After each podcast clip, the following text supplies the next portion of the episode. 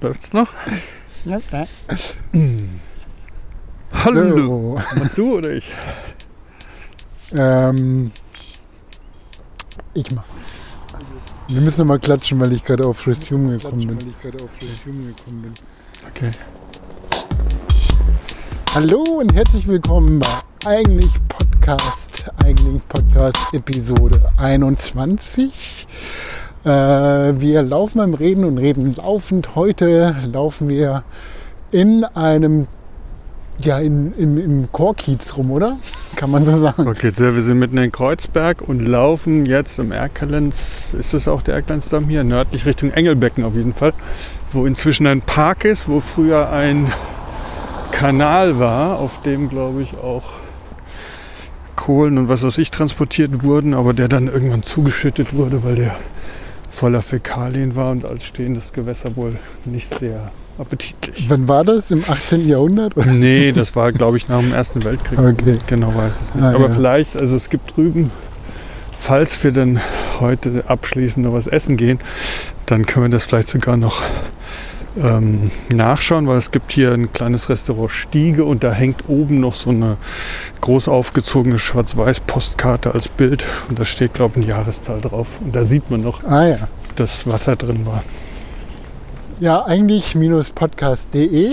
Da könnt ihr auch die Tracks finden, äh, die wir während unserer Aufnahme laufen.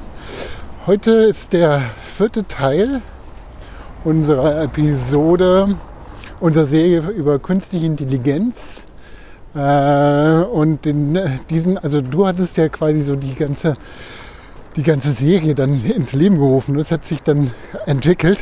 Hm. Und äh, zuletzt habe ich über bioelektrische äh, elektrische, äh, Systeme und, und künstliche Intelligenz, äh, Vergleich von Deep Learning und Biologie. Heute, Mitch, heute bist du Heute bin ich dran, dabei. genau.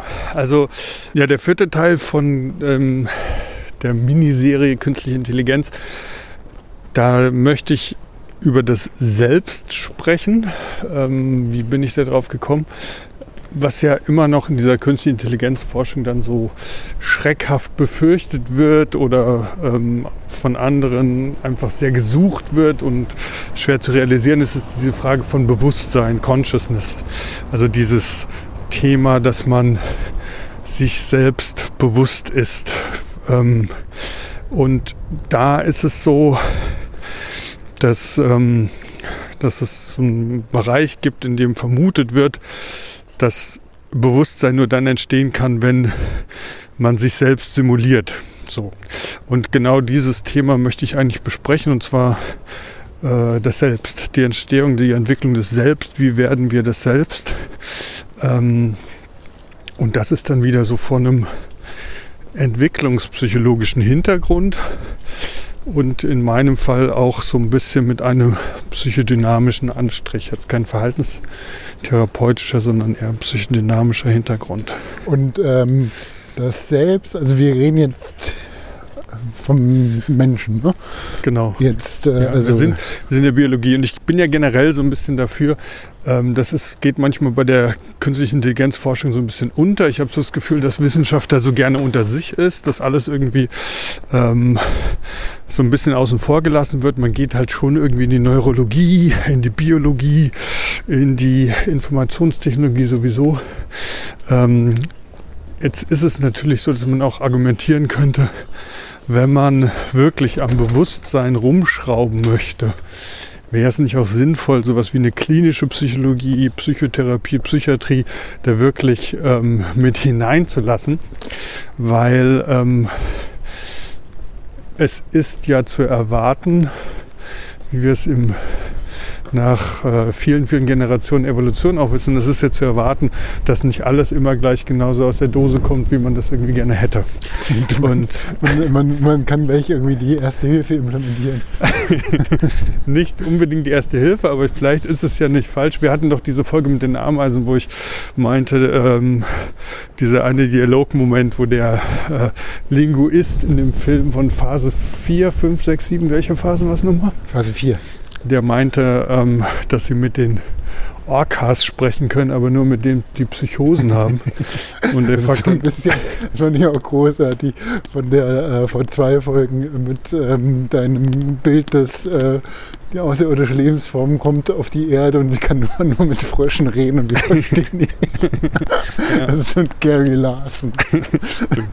ja, ja, stimmt. Jetzt, wo du es gerade sagst, fällt mir ein, das ist sogar ein Star Trek-Motiv, ne, wo die die Wale, bei irgendeinem Star Trek-Film müssen die ja, doch glaube, Kinofilm ja. irgendwie die, das Gespräch mit Walen, die inzwischen länger ausgestorben sind. So, jetzt gehen wir hier durch. Da ist auch weniger Wind. So, wieder eine ewig lange Einleitung. Also mir geht es darum, um die Entwicklung des Selbst zu sprechen, vor einem psychodynamischen Hintergrund. Ich werde da auch wieder Freud zu Wort kommen lassen, aber nicht, weil ich mich als Freudianer verstehe. Da gibt es sicherlich vieles, was aufzuarbeiten ist. Und gleichzeitig finde ich, dass, ähm, wenn man die Originaltexte liest, auch vieles an den Vorwürfen, ähm, finde ich schon nicht in der Brisanz, in der Freud manchmal kritisiert wird. Ähm, zu finden ist so.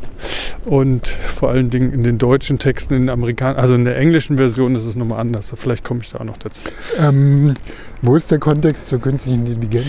Der Kontext zur künstlichen Intelligenz ist, dass man vermutet, dass so eine Form wie Bewusstsein oder Selbstbewusstsein nur dann entstehen kann, wenn ein neuronales Netz in der Lage ist, in einer bestimmten Abstraktionsform muss es eh schon stehen, aber dann sich selbst nochmal zu simulieren. Also dass man noch einen Abstraktionslayer einbaut. Eine Turing-Maschine.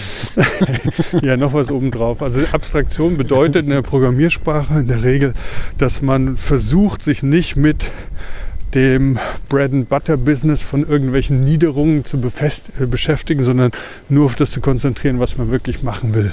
Ich kann ein gutes Beispiel geben, noch als ich in die Schule gegangen bin, hatten wir ein PC-Lab, da durfte man nur mitmachen, wenn man auch programmieren konnte und ich konnte das nicht gut genug. Ich durfte eigentlich nicht mitmachen, aber ein Freund von mir, der saß da drin und hat dann so den Witz gemacht, der konnte programmieren und hat dann am Terminal vom C64 reingetippt. Make me a game of Space Invaders. Enter. Und dann stand irgendwie so Command not found oder sowas. Und der guckt mich dann so an und meint, der kennt der Space Invaders nicht. Und das war halt so ein Witz, aber in Wahrheit sind wir da ja heute angekommen. Ne? Also du kannst ja relativ bald einfach so sagen, please uh, make me a game of Space Invaders und schon geht's los. Ja, und das ist Abstraction. Ne? Ja, man, man muss dann also, genau, das ist dann quasi ein Abstraction Layer der künstlichen Intelligenz, was oben drauf sitzt, Sprache versteht, Intention versteht, seinen Nutzer auch immer oder Nutzerin immer besser kennenlernt und dementsprechend dann wirklich auch reagieren kann.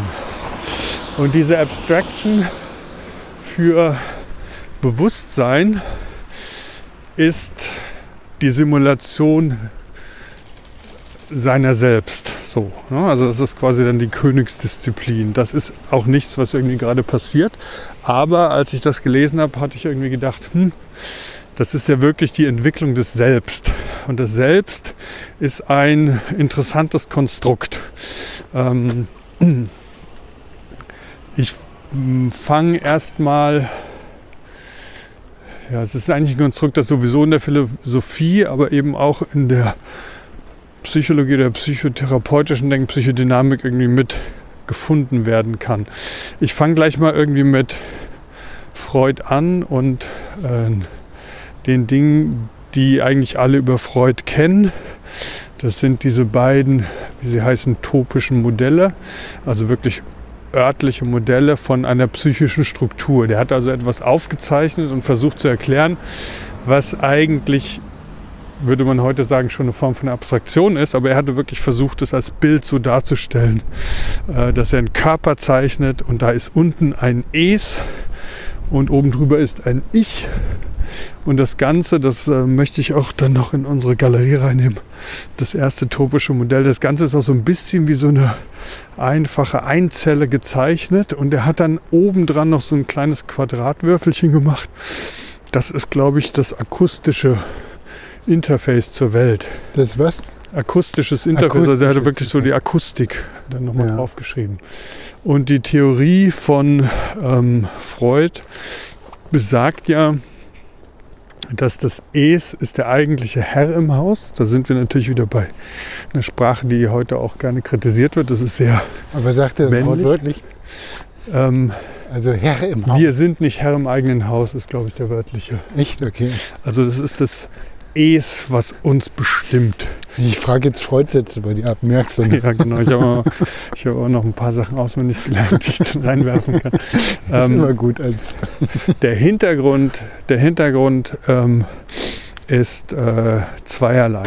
Das eine ist natürlich, da geht es um dieses Thema freier Wille im weiteren Sinne.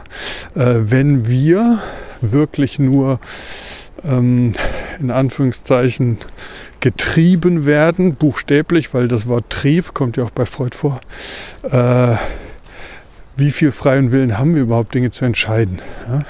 Es gibt sicherlich zum Beispiel einen Moment auf so einer somatischen Ebene, wo wir so viel Hunger haben, dass wir einfach nicht mehr gerade denken können. Ja? Und da ist es sehr spürbar, kann sich jeder auch irgendwie vorstellen. ja. Aber wenn es schon beim Hunger so ist, was ist es denn noch, was uns alles, ähm, was, was unser Verhalten, unsere Emotionen, unser in der Welt sein so stark bestimmen kann?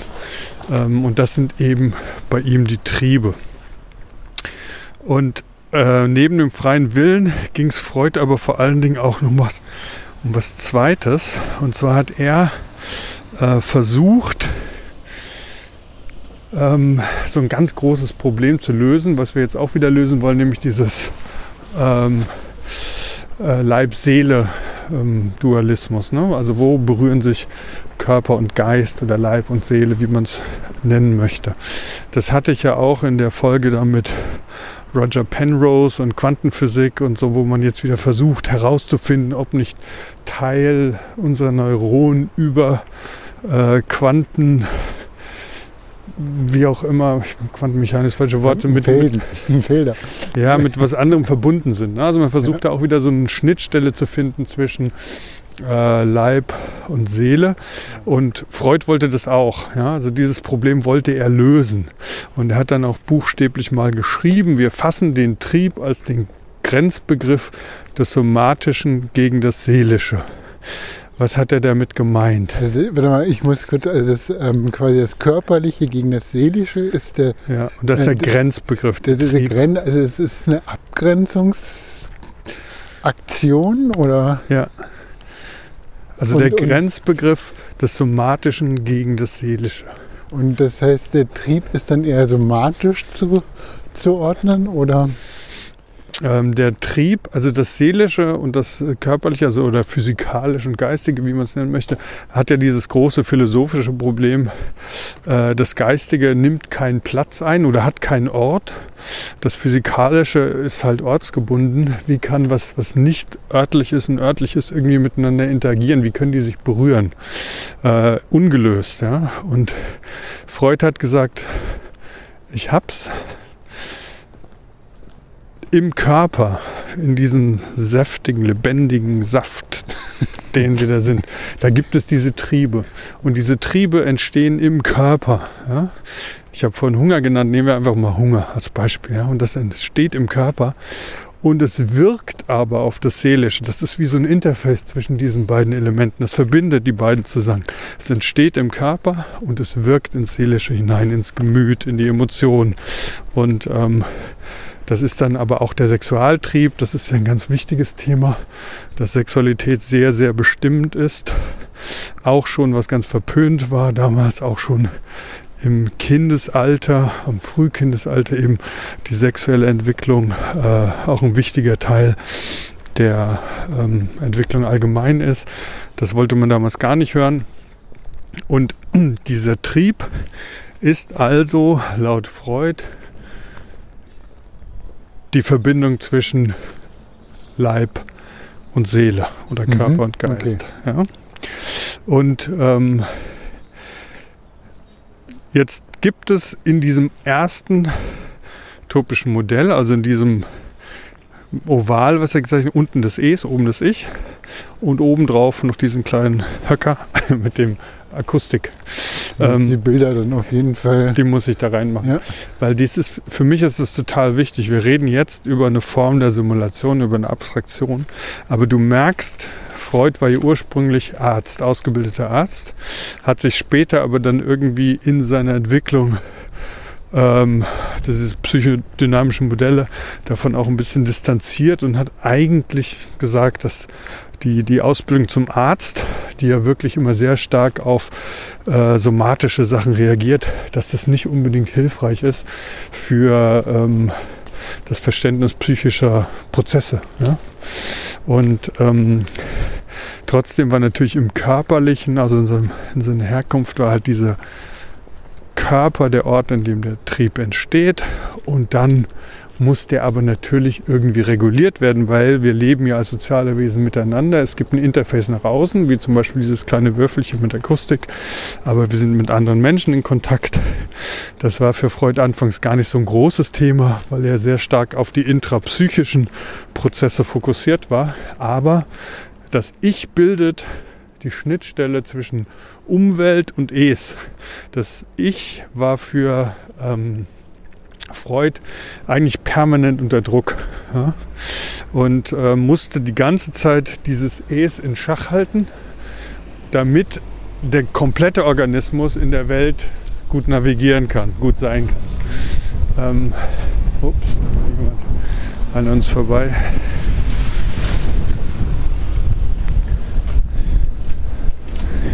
Wieder so windig. Das Lustige nördlich vom Engelböcken ist Ich glaube, ich mache mal so eine Kompilation von dir mit allen eigentlich Folgen, wo du sagst, ich weiß gar nicht, wo wir sind. Ich habe keine Ahnung, wo wir sind. Wo sind wir naja, eigentlich? Hier weiß ich, wo wir sind. Jede Folge. Ich kenne das. Ich weiß genau, wo wir sind. Ich weiß überhaupt nicht, wo wir sind. Ja gut, dann du über, bist doch hier zu Hause. Genau. Ja. Also das Ich, das Es und, das, ähm, und ähm, der Trieb dazwischen der Trieb aus dem Es drängt auf das Ich. Das Ich ist quasi der regulierende Faktor. Und dann hat ähm, Freud später im zweiten topischen Modell auch das Über-Ich noch eingeführt. Dann ist das Ich wirklich unter der Höcker quasi. Na, das war dann oben drüber noch. Also das ist auch, das werde ich dann unten abzeigen. Das heißt, das Über-Ich ist, ist, ist vereinfacht gesagt, so das, was man so mitbekommt, auf welche Art auch immer, über Bindung, Beziehung, Kultur an Regeln. Ne? Also so von oben wird nochmal reguliert. Von unten drängt es Es, was es alles will, in der Gestalttherapie heißt es auch der Underdog, der von unten versucht, irgendwie sein Zeug durchzusetzen. Von oben der Top Dog, also das Über-Ich, drückt halt runter, sagt, das geht so nicht. Und das Ich in der Mitte muss zwischen diesen Instanzen moderieren, damit man überhaupt einigermaßen gerade durch die Welt kommen kann. Freud hat dann auch das Selbst eingeführt. Das kam so als kleines, als kleine Hilfssituation, weil ähm, es gibt halt bestimmte Dinge in seinem Konstrukt und du weißt ja, es ist jetzt eine andere Form der Wissenschaft. Ne? Es ist jetzt keine Neurologie, es ist auch keine IT, sondern das ist eine Wissenschaft, in der man Hypothesen, Plausibilitäten und sowas dann erstmal in Theorien packt und guckt, ob man die später irgendwie ähm, belegen kann. So. Aber er hat halt in seinem logischen Denken gemerkt, Moment mal, ich muss noch eine Instanz einführen, weil nicht alles, was das Ich bedrängt, kommt entweder von außen als in Form des Über-Ichs, als irgendwelche kontrollierenden Elemente von oben oder von unten drängt aus dem Es, sondern es gibt auch so ganz banale Sachen wie zum Beispiel somatische Bedürfnisse, Pinkeln, Essen, so Sachen, die hat er halt natürlich nicht dem Es gegeben. Die Triebe des Es sind ähm, zum Beispiel eben der Sexualtrieb, dann später hat er noch den Todestrieb gefunden. Er hat sich dann aber auch selber ein bisschen dagegen ausgesprochen, dass alle Menschen auf einmal irgendwelche Triebe erfinden, den Innovationstrieb, den. Also er äh, hat das schon so versucht, in so eine Taxonomie zu bringen, oder? Ja, ja. Und äh, vor allen Dingen, das ist auch noch wichtig zu betonen, das ist nämlich in der englischen Übersetzung ganz verloren gegangen. Er wollte exklusiv eine Sprache finden, die einfach ist, mit Worten, die auch alle irgendwie kennen. Das heißt es und ich. Und in der englischen Übersetzung, weil Amerika so damals schon sehr wissenschaftsgläubig war und alles musste wissenschaftlich gefasst sein, wurde das dann es, wurde mit id und äh, ich mit ego übersetzt und Super Ego. Also da wurden Begriffe gefunden, die halt dann irgendwie so einen wissenschaftlicheren Anstrich hatten. Und äh, Fehlhandlungen, zum Beispiel die Freudschen Fehlleistungen, kennst du ja, wo man so Versprecher macht, wo die wahren, in Anführungszeichen, Intentionen zum Vorschein kommen angeblich. Ähm, das, ähm, was war das? Nee, sorry, dass ich dich jetzt gerade rauswerfe, aber hier ist so ein, ein Eckkneipe, die sieht so aus, als ob man hier Preisguard spielen kann. Ja, Berliner ja, Wappen. steht glaube ich sogar Und ich finde ja solche Eckkneipen immer sehr Es gibt nicht nur hier Skat-Turnier, da hast du das 18. Skat-Turnier. Ah ja, doch, habe ich richtig. Am Fasching. 18.2. mit Fasching. Ja. Ja. Gut, auf jeden Fall. Danke, du hast mich jetzt unterbrochen, also kann ich wieder zurückkommen.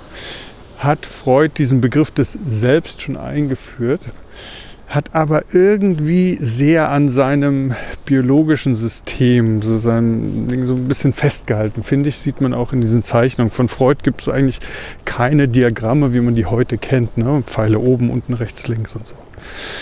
So, aber dieses Wort Selbst, das war dann schon in der Welt.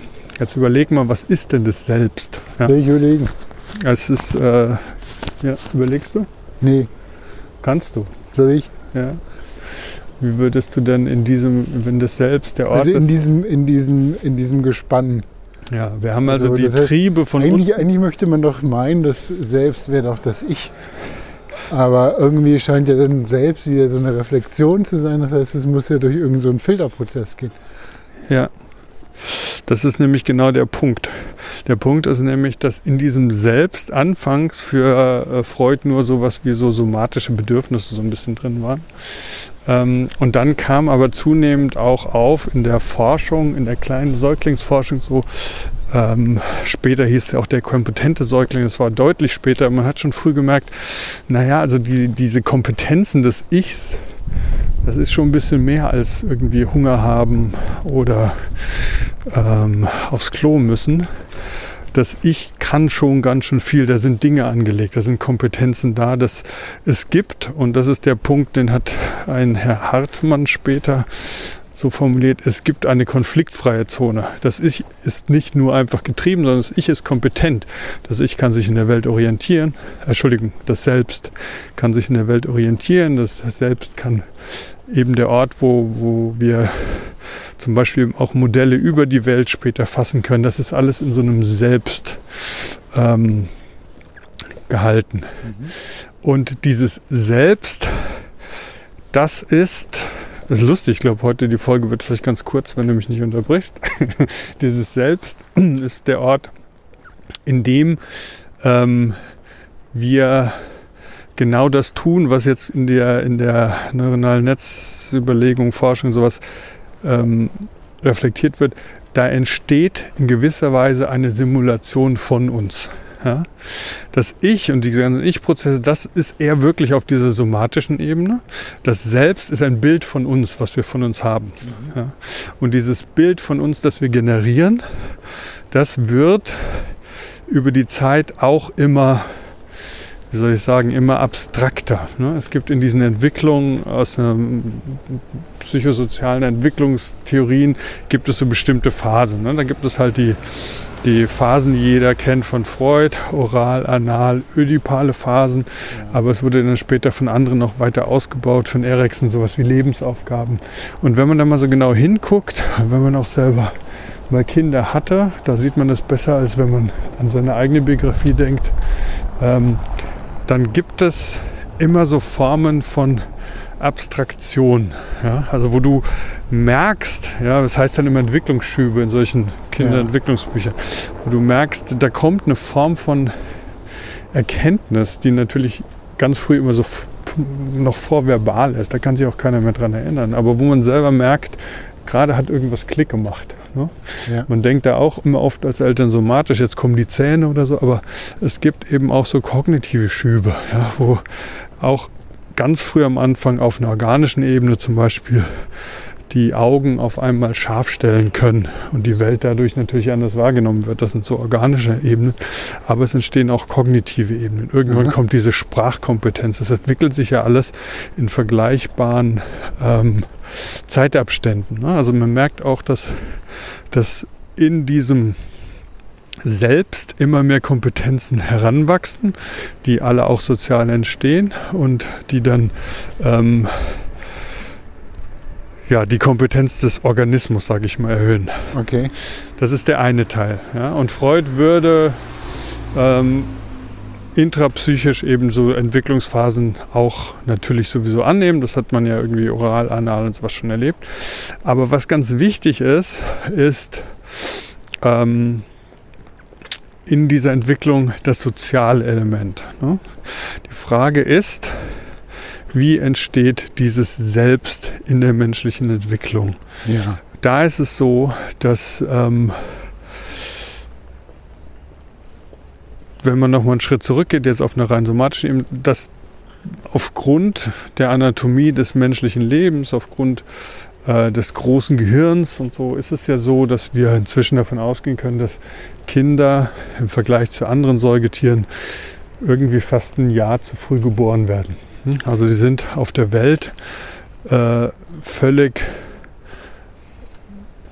erstmal angewiesen auf Versorgung. Ne? Es gibt, glaube ich, ähm, kein anderes Tier, äh, wo quasi die nach der Geburt das, das Kind so wenig kann. Genau. Ne? Oder? Fällt dir noch irgendwas anderes ein? Ich meine, die meisten stehen da ja gleich auf und fangen an zu laufen. Irgendwelche Gnus oder so. Ja. ja, es ist auch krass, wenn du halt dann bestimmt, ich meine, es gibt habe ich das gesehen? Also so ein Video von einem Chamäleon-Baby, was aus dem Ei schlüpft und was dann sofort losläuft und von genau. einem Blatt aufs andere klettert. Ja. Also und, die haben schon voll das Programm. Ja, und es also. wird eben, da kann ich dir jetzt ganz gut diese Übersetzungsproblematik zwischen Deutsch und Englisch mal so ähm, aufzeigen. Der Mensch ist eigentlich ein, ein Lebewesen, was im Vergleich oder wo der Anteil der Instinkte relativ gering ist zu anderen Tieren. Ne? Also sowas wie Instinkt. Ähm, wir können unglaublich viel regulieren. Wir sind da unglaublich anpassungsfähig, können uns zurückhalten. Wir können in höchsten, wir können in, in also diese Instinkte zum Beispiel äh, würde man, habe ich mal irgendwo gelesen, würde man ein Flugzeug, eine Boeing 747 mit Schimpansen besetzen und versuchen, über den Atlantik zu fliegen, würden sich gegenseitig einfach umbringen in der Zeit, während Menschen dann irgendwie so geduldig und dann, gut, die kriegen dann wahrscheinlich psychosomatische Leiden irgendwann und trotzdem ist es so, dass der Mensch in der Lage ist, das, was bei anderen Tieren instinktgeladen ist oder instinktgetrieben ist, ähm, zu regulieren, innerlich zu regulieren. Und das hat auch eben mit diesem Wort des Triebes zu tun. Der Trieb ist etwas, was regulierbar ist. Ja? Du kannst den Hunger irgendwie hinauszögern, irgendwann jetzt nicht mehr. Aber du kannst mit, mit diesen Dingen, die von unten drängen, Sexualtrieb und so, kannst du ähm, nicht instinkthaft, sondern eben du kannst das beeinflussen. Ne? Mhm. Und der Instinkt, da geht es halt nicht. Wenn du halt mit einer Katze mit einem Laserpointer irgendwie von dem Teppich, die kann nicht anders. Ja? Das sieht man manchmal sogar bei Katzen, dass die dann aussteigen wollen, indem sie weggucken. Weil sie merken, solange dieses Ding vor mir hinflackert, ich muss, ich muss, ich muss. Ja? Das heißt, wir haben als Menschen relativ wenig Instinkte.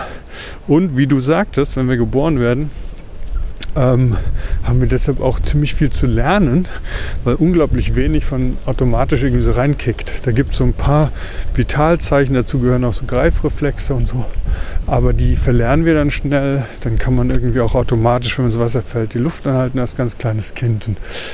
Aber das verlernen wir alles wieder und dann sind wir angewiesen auf Versorgung. Die kurze Fußnote zu diesem Übersetzungsthema. Im Englischen wird nicht Trieb mit Drive übersetzt. Und Trieb ist ja auch im Deutschen erstmal wieder auch so ein Wort, wo jeder was intuitiv mit anfangen kann.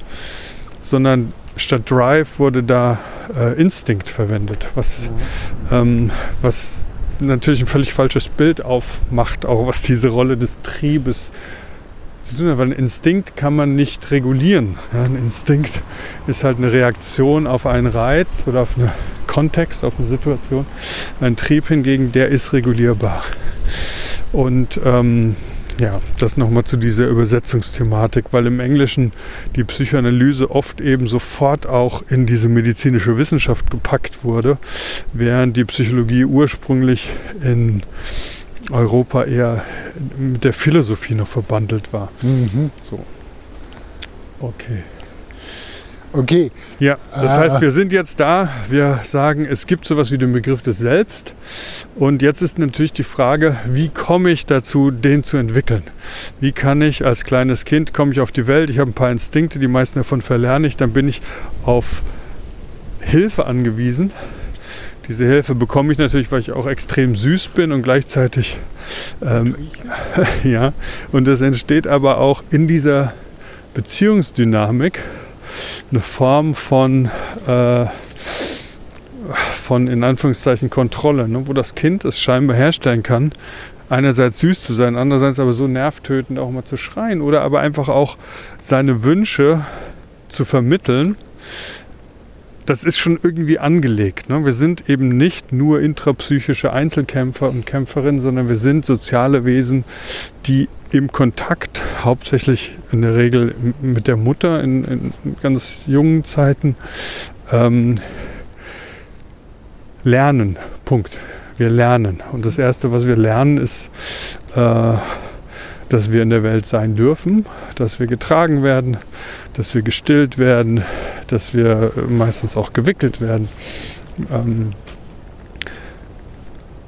und diese Begleitung ist etwas, was, ähm, und jetzt mache ich einen kleinen Sprung, ähm, ein Herr Kohut aus, äh, in Amerika hat den Begriff der Selbstpsychologie, der Self-Psychology entwickelt ähm, und hat, fand ich so ganz schön ähm, beschrieben, was so ein Kind durchlebt, wenn man es vereinfacht darstellt. Das erste ist, dass das Kind ähm, Omnipotenzfantasien entwickelt vielleicht in der Form, weil es wird überall hingetragen, muss sich um nichts kümmern, es wird gefüttert, also es ist quasi einfach sehr, äh, sehr, es wird, es wird einfach die ganze Zeit versorgt. Das zweite ist dann, dass es natürlich mit zunehmendem Wachsen, zunehmenden auch körperlichen Kompetenzen, die dazukommen, immer wieder natürlich auch bestimmte Frustrationen erlebt. Es wird nicht immer nur ähm, rechtzeitig gestillt und getragen und gewickelt. Also es gibt dann irgendwann auch zunehmend Frustrationen, die auch teilweise einfach im eigenen Fähigkeiten angelegt sind. Zum Beispiel kann es nicht von vornherein krabbeln, das muss es halt alles irgendwie lernen, das kann man ihm auch nicht abnehmen. Irgendwann will es das ja auch lernen. Du hast ja auch kleine Kinder schon, wenn die hält, dass die am Boden auch schon versuchen, quasi sich so abzudrücken. Da sind schon Sachen angelegt, die zu entwickeln ist harte Arbeit und ist frustrierend. Und äh, Code meint so, dass in ganz natürlich in dem Ablauf von der Geburt so über die ersten ein, zwei Jahre hinweg das Kind zunehmend durch die Frustration und Herausforderung aber auch Dinge lernt, sich in der Form dann auch autonomer von der Mutter wieder trennt und ähm, die Rolle der Eltern, wenn die als solche erkannt werden, anfangs eben eine Rolle ist von so gottähnlichen, da könnte man auch sagen, dass die Titanen und die Zeus und die griechischen Götter, dass das so Bilder sind von vielleicht sehr frühen Eltern, die alles können, die einen rumtragen, die Essen an den Tisch bringen, die eigentlich immer so Und bestrafen. und auch bestrafen, ja. Und aber auch fördern und lieben, also das ist alles auch angelegt. Und ähm, auch da ist es so, dass halt mit zunehmendem Wachsen dann diese Eltern natürlich diese, diese gottgleichen äh, Fähigkeiten ein bisschen verlieren und aus, äh, wie er sagt, ist halt das aus diesem Elternimago, nennt er das, also diese überhöhte Darstellung, das, das zieht sich dann zusammen in so eine Art von Wertesystem. ne? Also was bleibt von den Eltern, von der Beziehung, Beziehungserfahrung ist halt, dass man so ein Wertesystem mitbekommt. Mhm. Und das ist dann auch ein bisschen wieder an die Encanto-Folge, ne? diese transgenerationale wir Weitergabe sind auch von. quasi jetzt so in der Nähe. Nur hier sind wir auch lang gegangen War das Encanto. hier? Nee, Ja, das war doch da unten. Naja, ein bisschen nicht weit, aber ist schon so auf dem Faden. Auf den gleichen Faden. Dann erinnere ich mich vielleicht einfach. Ja, wir sind ja auch da hinten geendet mit Encanto. Also um die Ecke. Ja. Aber okay, Faden. Mein Faden, ja. Also was mich jetzt total interessiert oder was ich jetzt interessant finde, Hm. ist, wie kriegen wir das wieder auf das Modell der KI zurück? Ja, ja. Also der, das Modell der KI ist, ähm, wenn wir in die Neurologie hineinschauen, ne, dann kann man ja sagen, okay, äh, Freud und Winnicott und äh, dieser Co., die können ja alle viel erzählen. Ähm, ist das denn so oder ist das nicht so? Und da fand ich, dass, also der aktuelle Wissensstand dazu ist auch auf einer neurologischen Ebene, dass es in der Tat so ein Areal gibt. Ne? Also man hat dann so bildgebende Verfahren. Wie funktioniert da die Technik? Das heißt, man kann äh, Aktivitäten, nicht einzelne Neuronen, aber so von Bereichen im Gehirn ähm, sichtbar machen. Man kann also zum Beispiel einen optischen Reiz geben und gleichzeitig ins Gehirn kurz reinschauen. Und ähm, wenn man das bei einer Person oder bei vielen Personen und dann auch oft macht, dann entsteht Folgendes. In der kompletten Gehirnaktivität gibt es immer wieder irgendwo irgendwas an Aktivitäten, aber bei, sage ich mal, 1000, 2000 einzelnen Bildern die immer eine Sekunde nach einem bestimmten Stimulus folgen, kann man dann davon ausgehen, dass dieses Zufällige wie ein Rauschen sich gegenseitig aufhebt. Aber die Dinge, die wirklich ursächlich mit diesem Stimulus verbunden sind, die äh, bleiben dann weiterhin sichtbar, wenn man diese Bilder alle übereinander legt. Weißt okay. du, wie ich meine? Ja, so ein bisschen wie vor zwei Folgen hattest du ja äh, dein, deine ersten Gehversuche in Lisp ja. mit den 8 Bit, äh, genau, also mit den 8 Pixel, 8x8, wenn man alle Buchstaben quasi übereinander legen würde und äh, man hätte dann quasi so ein Durchleuchtungsfeld, da wo es am dunkelsten ist, ist quasi der Stimulanz. Das ist die größte Deckungssumme. Ja, und das wäre genau, um da wieder zu bleiben, das wäre ein Punkt, der wenig Aussagekraft hätte, der dunkelste in dem Fall, weil der gilt quasi für ganz viele Buchstaben. Aber in diesem Modell, was ich jetzt gerade gesagt habe, man legt diese ganzen Bilder des Gehirns übereinander und sieht dann, ach guck mal, genau eine Sekunde nachdem wir diesen Reiz gegeben haben, ist in diesem Bereich des Gehirns immer eine Aktivität zu sehen. Mhm. Und da hat man, ähm,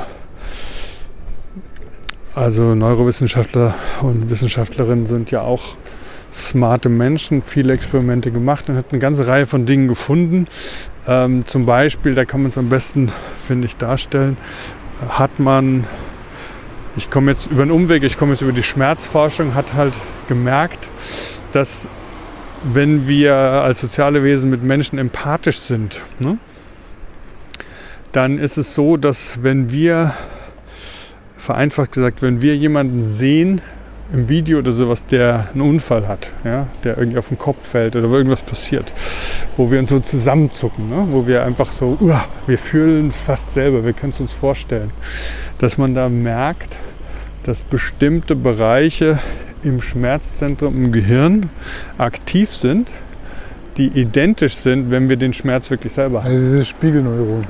Nee, das sind nicht, also das ist nun mal was anderes. Und okay. da ist es auch so, aber so eine empathisch, quasi eine empathische Reaktion, die neuronal nachweisbar ist. Ja, es gibt äh, eine Resonanz, also eine Spiegelung oder Resonanz, die da entsteht, die besagt, wenn wir wieder in diesen Abstraction Layers jetzt von KI oder wie auch immer reden, es gibt ein Layer für die Darstellung von Schmerz in unserem Gehirn. Den kann man verorten. Und wenn wir jemanden sehen, der eine bestimmte Form von Schmerz erlebt und wir oder wir erleben die selbst, dann ist das fast identisch. Ja, diese Darstellung, diese, dieser Fingerabdruck sozusagen ist fast identisch an dieser Stelle im Gehirn. Der einzige Unterschied ist, dass Menschen, die den Schmerz selber erleben, da entsteht eine Brücke zwischen dem sensorischen und dem Schmerzzentrum. Das heißt, wir fühlen dann den Schmerz, während bei anderen Menschen oder wenn wir was sehen, Entschuldigung, wenn wir was sehen, wie jemand Schmerz hat, dann entsteht dieses Modell. Wir können das quasi mitfühlen, aber wir fühlen es nicht wirklich selber.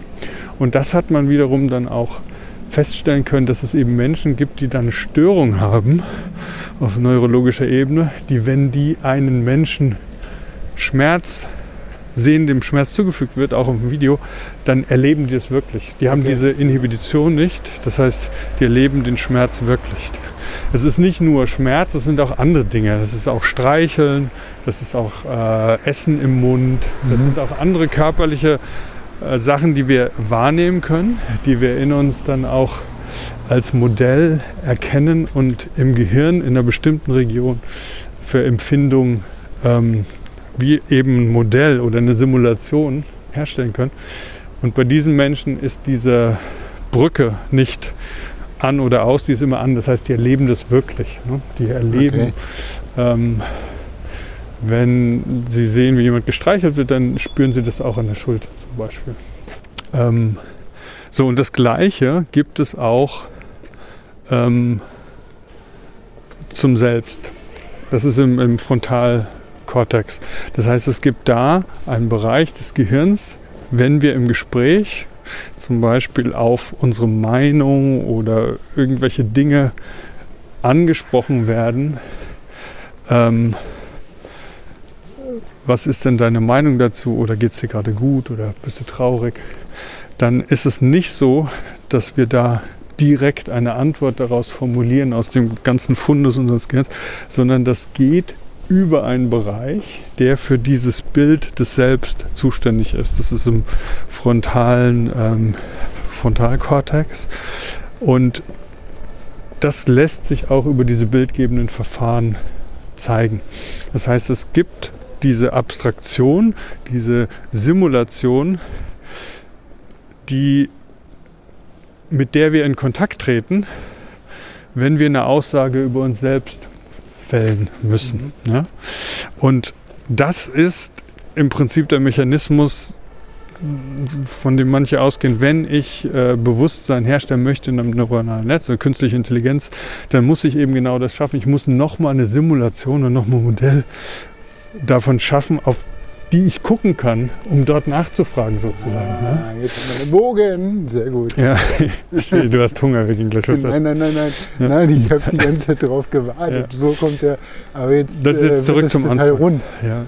ja. Und ähm, das heißt, ähm, und dann gibt es also dazu noch zwei Dinge. Das eine ist, es gibt auch äh, Karl Jaspers zum Beispiel im Existenzialismus, existenzielle Philosophie. Jaspers war früher auch Psychiater und der hat, ähm, der hat mal sowas, ich paraphrasiere, ich habe das Zitat nicht gefunden, aber der hat mal sowas gesagt, wie dass es, dass es immer wieder existenzielle Ereignisse geben kann, also ganz grundlegende Ereignisse geben kann, in denen wir diesen Vorhang, in dem wir uns wirklich selbst sehen, ein bisschen öffnen können, aber dann ist er wieder zu. Also dieser Vorgang ist, wir, wir, wir haben nicht wirklich einen Bezug zu uns und ich finde, das kann man auch gut nachempfinden. Mhm. Ne? Ja. Wenn ich dich jetzt fragen würde, so, also angenommen, du wärst jetzt Corona-positiv, würdest du trotzdem ins Restaurant gehen oder nicht?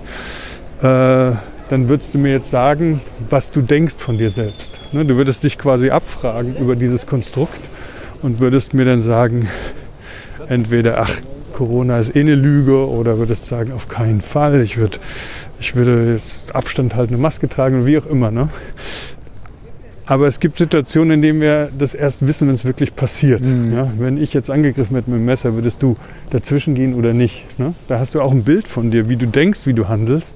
Aber in ganz existenziellen Situationen, in denen man auch nicht üben kann, wo man auch nicht viel überlegen kann, da sagt Jaspers, da lernen wir uns dann nochmal kennen. Mhm. Ja? Und das ist, glaube ich, wirklich was, was was man auch manchmal in seinem eigenen Leben als einschneidende Elemente erlebt, ja, wo man ja, sagt, klar. so, das hätte ich selber von mir nicht gedacht.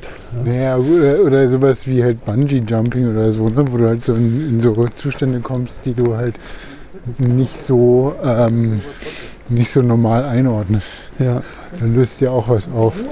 Ja, genau. Und da will, will ich überlege gerade, um das so einzuordnen, da wäre dann die Frage so, ähm, also zum Beispiel, wenn du dann merkst, ich habe gar keinen Schiss gehabt zu springen, das hätte ich nie gedacht. Ne? Oder andersrum, du denkst, hey, ich habe mich so drauf gefreut, ich habe das Geld gespart und dann bin ich nicht gesprungen. Ja. Hätte ich nicht gedacht. Ne? Also das sind dann immer so Momente, wo man sein, sein simuliertes Selbst nochmal gegenchecken kann mit einer Realität, die sonst nicht zur Verfügung steht. Und das können wir in der Psychologie tun. So, ne? Also da wird eben, da geht es ja auch genau darum. Und das Gleiche ist natürlich dann interessant, wenn man das auf die KI überträgt. Äh, wenn es eine Simulation gibt, wir haben halt über so Biases und sowas gesprochen auch schon, dass halt die neuronalen Netzwerke manchmal so Biases haben, die halt reinkommen, weil die einfach schlechte Daten gefüttert werden oder nicht, nicht die richtigen Incentives bekommen haben oder sonst was. Ähm, aber wenn man mit diesem Modell geht, dann könnte man natürlich diesen Spiegel des Selbst, da hat man ein bisschen mehr Kontrolle drüber als über das, was das Gehirn wirklich lernt. Ne? Und vielleicht ist das dann eben auch so diese Brücke zu diesem Über-Ich-Konzept von Freud, ja, was irgendwie vorformuliert war. Und ich sage jetzt überhaupt nicht, dass das Über-Ich einen Ort im Gehirn hat, aber in der, in der Art und Weise der Wirksamkeit von diesem Konzept könnte man sich ja vorstellen, wenn es so einen Ort gibt, der aktiviert wird, der immer mit Dingen zusammenhängt, wenn wir Aussagen über uns selber treffen sollen, dann ist es in der Wirkungsweise ähnlich wie dieses Konzept des Über-Ich, ne? soziale man, Erwünschtheit äh, und so. Kann man, kann man sagen, das ist auch eine, ja, also ein Zentrum des, des, der Individualität ist? Ähm, es ist interessant, weil natürlich, wenn man jetzt diese sozialen Aspekt, den gesellschaftlichen Aspekt mit reinnimmt, ist Individualität natürlich auch was, was bei uns kulturell vielleicht manchmal zu sehr unterstützt wird. Ja. Also wir sind hier äh, ähm, ein Held ist immer ein einzelner Mensch, der alles irgendwie alleine schafft. Die Wissenschaft, auch jetzt Klimaforschung, aber auch in der Biologie und so, wir wissen inzwischen, wir sind alles interdependente Systeme, die sich äh, gleichzeitig evolutionär entwickeln. Ne? Also das ist wirklich so, dass wir mit allem ja irgendwie verbunden sind. Ähm, und trotzdem haben wir hier vielleicht noch ein anderes Gefühl für die eigene Autonomie, die eigene Unabhängigkeit wie vielleicht in anderen Gesellschaften. Das muss ich jetzt irgendwie spekulieren, das weiß ich nicht. Insofern würde ich nicht sagen, dass es der Ort ist für, für ähm, es ist ein Ort für Identität. Ja, Identität. Ich, ich, ich, vielleicht nochmal anders ausgeholt, um den äh, Gedanken nochmal auf die KI. Um, äh, es geht ja darum, quasi so andere Modelle zu finden. Wir hatten ja auch in den Folgen davor gesagt, dass, ähm, äh, dass ja quasi in neuronalen Netzen äh, gesucht wird nach der absoluten, also nach dieser 100 Prozent, ne? nach dieser, ja. Je mehr Daten, desto besser und desto eindeutiger wird das ganze System.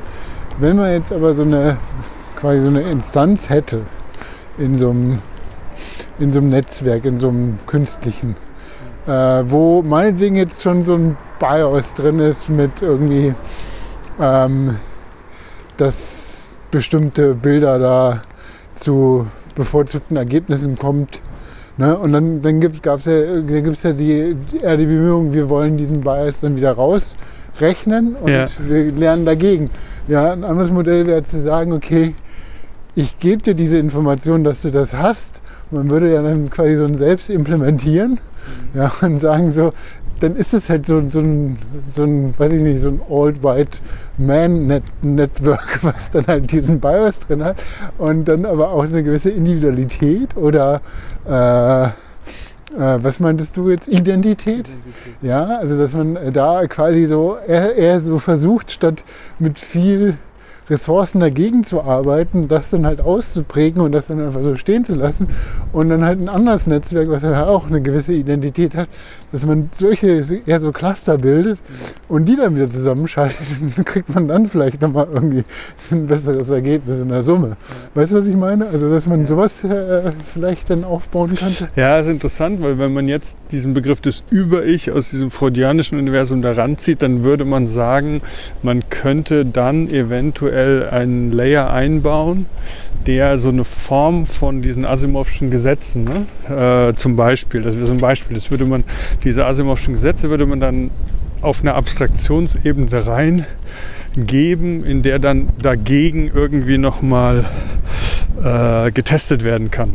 Und in, in, in, einem gewissen Konzept könnte das vielleicht sogar äh, parallel entwickelt werden zu dem, was dann, also unabhängig von dem, was die Deep Learning neuronalen Netze dann irgendwie spezielles Anwendung machen, gibt es das oben drüber. Ja, okay, das wäre dann nochmal eine andere Schicht quasi. Ja, und das, ja, die Identität würde ich ja nicht oben drüber, die würde ich ja dann eher so mittendrin sehen.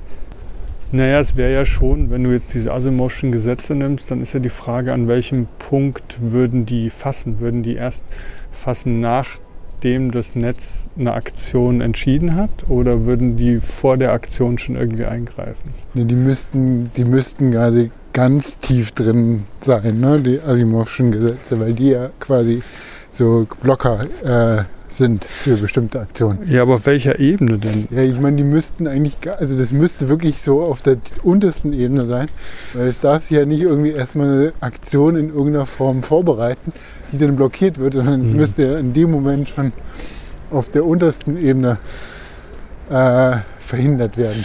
Ja, das ist interessant, weil ich glaube, dass das auf der technischen Seite so nicht implementiert werden könnte, weil dadurch, dass halt diese ganzen Bias und sowas, das ist unglaublich schwer, so ein neuronales Netz, was irgendwas gelernt hat, dann wieder zu diagnostizieren, wo das Problem ist.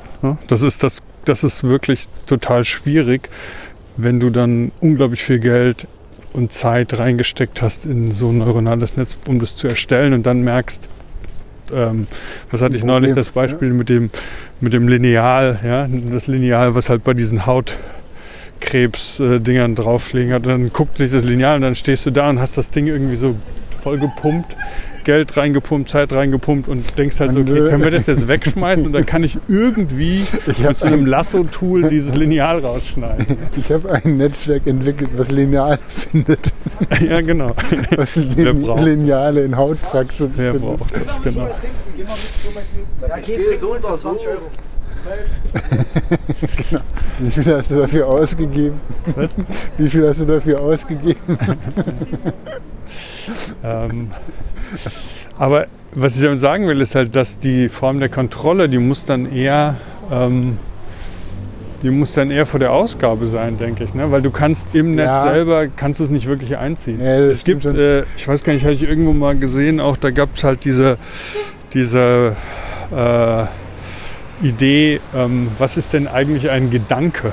Ja? Und ein Gedanke hat dann jemand gesagt, das ist sozusagen wie so ein Snapshot in einem Layer eines äh, neuronalen Netzes kurz vor der Aktion oder kurz vor der Ausgabe. Ja, Das ist quasi ein Gedanke. Und ähm, auf der Ebene, bevor der Gedanke dann Ausgabe wird, ich denke, dass da dann dieses Selbst eingezogen wird. Und dann wird nochmal geprüft. Ne? Und dann würde da vielleicht äh, so Asimovsche Regeln als Roboter über Ich würden dann halt da in dem Moment sagen, ich würde gerne, aber stopp. ja. Nee, ich glaube, das ist jetzt auch eine reine, also ich meine, äh, theoretische Diskussion, an welcher Stelle wir dann halt die Sachen implementieren. Aber müsste man mal so ein, so ein Architekturmodell durchgehen. Ne? Wäre Ja. ganz interessant, ob das tatsächlich in der Eingabe irgendwie erfasst werden kann. Ne? Aber du kannst natürlich nicht die Eingabe danach filtern, weil du weißt ja noch nicht, wie die Reaktion darauf ist. Ja, vor allen Dingen würdest du einfach erstmal im übertragenen Sinn die Reize zur Verfügung stellen und dann fängt das äh, neuronale Netz an, anhand dessen, was es alles gelernt hat, diese Reize zu interpretieren. Und das ist aber noch nicht konkret. Es ist einfach noch in diesem Gewusel. Es ist einfach eine Aktivität. Ne? Wahrscheinlichkeiten, die hinterher fließen, Spikes oder was auch immer. Aber erst in dem Moment, glaube ich, wenn es wirklich auf diesem, wenn man es örtlich machen will, auf diesem letzten Layer vor Ausgabe oder vor Aktion, erst da könnte dann irgendwie dieses, dieser Abgleich mit einer Form von Selbst passieren. Aber ich fand es halt einfach erstmal interessant, dass es halt, ähm, es gibt so verschiedene Sachen, wo ich dann denke, so, ja, okay, das ist jetzt auch nicht weit, weiter überraschend, aber in neuronalen Netzen wird es dann halt so hochgehalten als eine große ähm, Erkenntnis. Zum Beispiel hat man gemerkt, dass neuronale Netze, manche Problemlösenetze können besser lernen, wenn sie äh, einen hohen Reward oder ins, äh, bekommen, wenn sie das erste Mal eine neue Lösung gefunden haben. Ne? Wie kannst du diesen Knopf drücken mit dem Daumen? Okay, super. Geht. Ja, kriegst du, keine Ahnung, kriegst du 10 Punkte. So, und dann nächste Mal. Daumen nimmst du wieder, kriegst du noch 8 Punkte, kriegst du noch 6 Punkte, irgendwann kriegst du 0,5 Punkte. Und du denkst dann eben in der, denkst nicht, aber das, der, äh, das Netz denkt dann, okay, vielleicht kann ich mal was anderes probieren, weil diese 10 Punkte haben sich echt gut angefühlt. Ich bleibe jetzt in der menschlichen Sprache. Und dann drückt den Zeigefinger, kriegt 10 Punkte. Und dann, ach cool, 10 Punkte, 10 Punkte. Irgendwas der Zeigefinger war. Und das heißt, es gibt so einen höheren Reward für eine neue Lösung des gleichen Problems, mhm. um mehrere alternative Lösungen das überhaupt macht ja ChatGPT auch, ne? Ist also, das so? Ja, ich habe den mehrmals die gleiche Frage gestellt und es kommen immer andere Antworten. okay. Und, ähm, und das zum Beispiel ist halt äh, bei Menschen, Affen, bei, bei, bei vielen Säugetieren auch so oder auch Echsen so. Du, du hast äh, im, im, menschlichen Gehirn ist es Dopamin. Du hast so einen Dopamin-Spike, wenn du das erste Mal, äh, du hast mir dieses Video gezeigt, ne, von diesem äh, Mädchen, was diesen Flip, da, wie heißt das nochmal, mit dem Skateboard diesen Flip macht. Ja. Wie heißt denn der Flip nochmal? Olli. Olli, genau. Macht einen Olli zum ersten Mal, klappt. Und du siehst halt, die Freude, die da drin ist. Ne? Das ist halt so ein Dopamin-Rush, so ein Glücksgefühl. Und nach äh, 20 Ollis ist der halt nicht mehr so groß, dann kommt der nächste Trick. Ne? Also es, es, gibt im Lernen, im Lernprozess gibt es das schon. Ja? Das weiß man auch schon lange. Und jetzt hat man herausgefunden, dass man das Lernen optimieren kann, wenn man sowas auch in so einem neuronalen Netz einbaut. Ähm, und das ist ja nicht weiter verwunderlich, weil es halt einfach so ist. Und da bin ich oft so ein bisschen ah, wie soll ich sagen, ich bin, ich bin vielem total positiv gegenüber eingestellt, weil es in der Tat so ist, dass halt gerade im diagnostischen Bereich mit Bildmaterial diese neuronalen Netze einfach unglaublich überlegen sind. Ne? Die können ja einfach unglaublich viel unermüdlich einfach lernen und Dinge erkennen.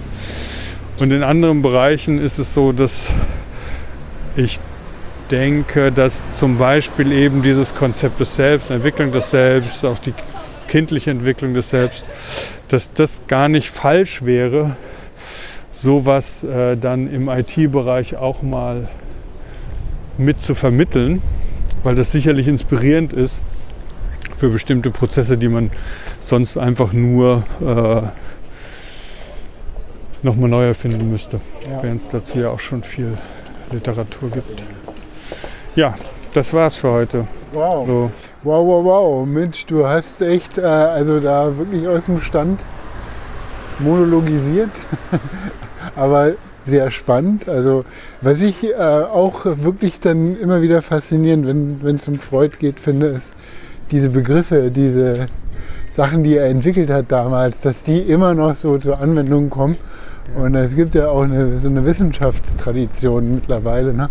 Das heißt, scheint ja irgendwo auch dann so hatte er dann auch da Punkte getroffen, die halt funktionieren. Ne?